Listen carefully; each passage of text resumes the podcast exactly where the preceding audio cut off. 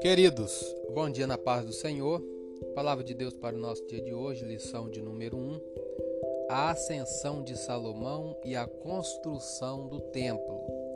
O texto áureo, 1 Reis 8:11 diz: "E não podiam ter-se em pé os sacerdotes para ministrar, por causa da nuvem, porque a glória do Senhor enchera a casa do Senhor." Verdade prática pedido de sabedoria feito por Salomão a Deus aponta para a maturidade espiritual que Deus deseja para seus filhos. Leitura diária de hoje, quinta-feira.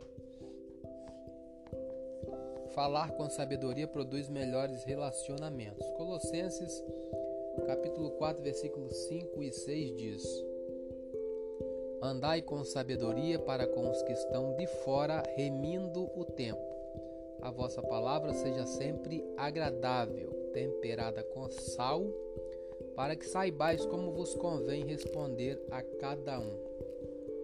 Comentário: Devemos ser sábios em nossos contatos com os não cristãos, tirando o maior proveito de nossas oportunidades para falar-lhes das boas novas da salvação. Quais são as oportunidades que você tem? Ao falar aos outros a respeito de Cristo, é importante sermos sempre gentis naquilo que dizemos. A despeito de estarmos levando uma mensagem importante e necessária, perderemos a nossa eficácia se não formos gentis. Da mesma maneira que gostamos de ser respeitados, devemos respeitar os outros se quisermos que ouçam aquilo que temos a dizer. Temos algumas referências. Efésios 5, 15 e 16. Portanto, vede prudentemente como andais, não como necios, mas como sábios, remindo o tempo, por quantos dias são maus. Bem parecido, né? Pegando uma outra referência. É, 1 Coríntios 16, aliás, 1 Tessalonicenses 4,12 para que andeis honestamente para com os que estão de fora e não necessiteis de coisa alguma. Ainda temos uma outra referência, Eclesiastes 10, 12. Nas palavras da boca do sábio a favor, mas os lábios do tolo o devoram. Ainda temos uma outra referência, Marcos 9,50 Bom é o sal, mas se o sal se tornar insuso, com que o adubareis?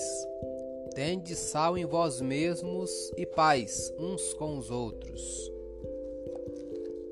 Temos uma outra referência, 1 Pedro 3,15.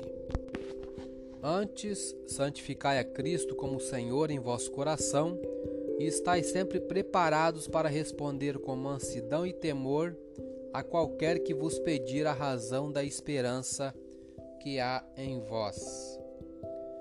É, comentário para terminar.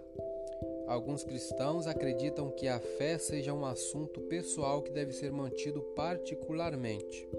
É verdade que não devemos falar ou fazer alarde ou nos exibirmos ao compartilhar nossa fé mas devemos estar sempre prontos para dar uma resposta branda e respeitosa quando inquiridos a respeito de nossa fé, nosso estilo de vida ou nossa perspectiva cristã.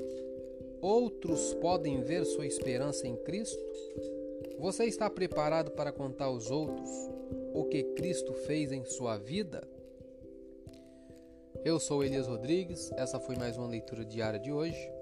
Compartilhe essa mensagem com seu grupo de amigos e que Deus nos abençoe. Amém.